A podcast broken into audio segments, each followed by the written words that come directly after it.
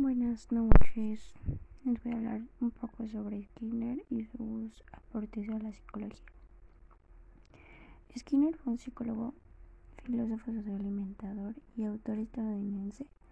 Condujo un trabajo pionero en psicología experimental y defendió el conductismo, que considera el comportamiento como una función de las historias ambientales de refuerzo. Escribió trabajos convertidos en los cuales propuso el uso extendido de técnicas psicológicas de, modificación de conducta, principalmente el condicionamiento operante para mejorar la sociedad e incrementar la felicidad humana como una forma de ingeniería social. Skinner explica los fundamentos del análisis de la conducta y cómo sus experimentos con animales pueden explorarse a las terapias psicológicas en humanos. El autor nos, nos, explica cómo se puede entender la psicología desde un punto de vista operante y cómo afecta nuestro comportamiento a nuestros pensamientos. Cuatro de los principios básicos de la psicología conductista son la psicología es una ciencia, por lo tanto utilizará una metodología experimental, empírica y demostrable.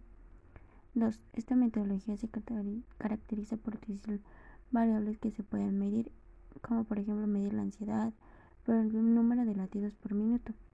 3. Los resultados de los experimentos realizados en un laboratorio pueden extrapolarse a la vida real. 4. La conducta es aprendida. No exige ninguna forma de innatismo, rechazo total a otras ramas de la psicología. La parte del conductismo de Skinner a esta disciplina es muy importante, ya que añadió el principio del refuerzo, el concepto de recompensa y él definió el condicionamiento operante como ya lo había mencionado.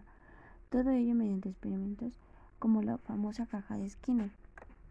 La caja de Skinner es uno de los inventos más conocidos en la historia de la psicología se creó como en el objetivo de demostrar que se podía inducir y modificar el comportamiento de un animal. En un primer lugar, utilizó una rata.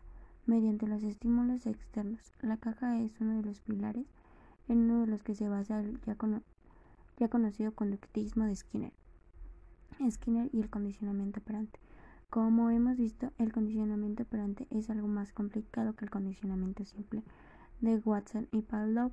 En este caso la asociación no es entre un estímulo y un reflejo, sino que se da dentro de un estímulo y una conducta y un refuerzo. Es decir, en el caso del condicionamiento operante se requiere un aprendizaje sobre lo que ocurre después de la conducta, un refuerzo positivo y negativo. Como el conductismo se basa en medir comportamientos, todo lo que ocurre en el condicionamiento de Skinner está minuciosamente analizado y categorizado. Por lo siguiente, podemos distinguir dos tipos de refuerzos en la teoría de Skinner sobre el conductismo y condicionamiento operante. El reforzamiento positivo. Un elemento que actúa a modo de premio suele satisfacer alguna necesidad o generar una respuesta placentera. El refuerzo negativo, un elemento que nos genera una respuesta del dolor, desagrado o incomodidad. Este factor actúa a modo de castigo. Podemos encontrar ejemplos de condicionamiento operante en nuestro día a día. Por ejemplo, nos esforzamos en estudiar porque hemos aprendido a recibir una recompensa después de buenas notas. Nuestra recompensa es un reconocimiento o un dulce o cualquier cosa que nos ayude a estimular.